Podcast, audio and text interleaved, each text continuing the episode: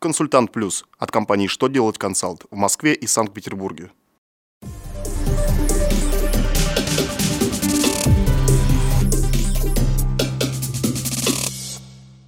Добрый день! Для вас работает служба информации телеканала «Что делать ТВ» в студии Ольга Тихонова.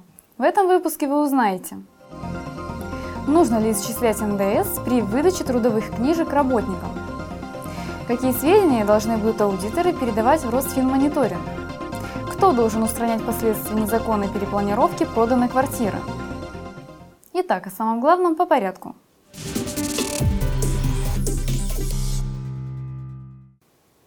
Очередное письмо Минфина касается вопросов налогообложения передачи трудовых книжек работникам. Финансовое ведомство напомнило, что владельцем трудовой книжки является работник. Поэтому при выдаче работникам трудовых книжек или вкладышей в них у работодателя возникают операции по реализации товаров и, соответственно, объект налогообложения НДС. Причем необходимость в исчислении НДС возникает даже в том случае, если трудовые книжки передаются по стоимости их приобретения – Кроме того, плата, внесенная работникам за трудовую книжку, облагается налогом на прибыль в общеустановленном порядке.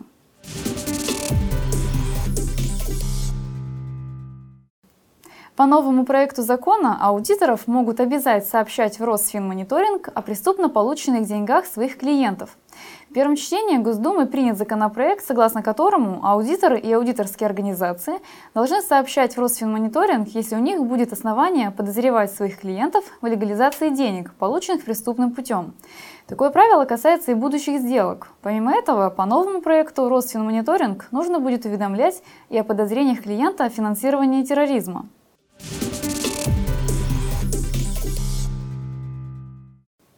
Верховный суд России пришел к выводу, что при покупке перепланированного жилья узаконить изменения или вернуть все в прежний вид должен покупатель.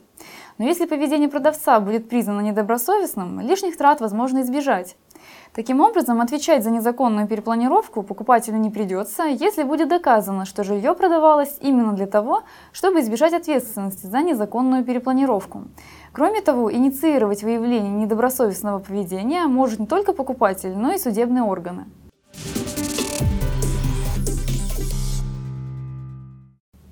На этом у меня вся информация. Благодарю вас за внимание. До новых встреч!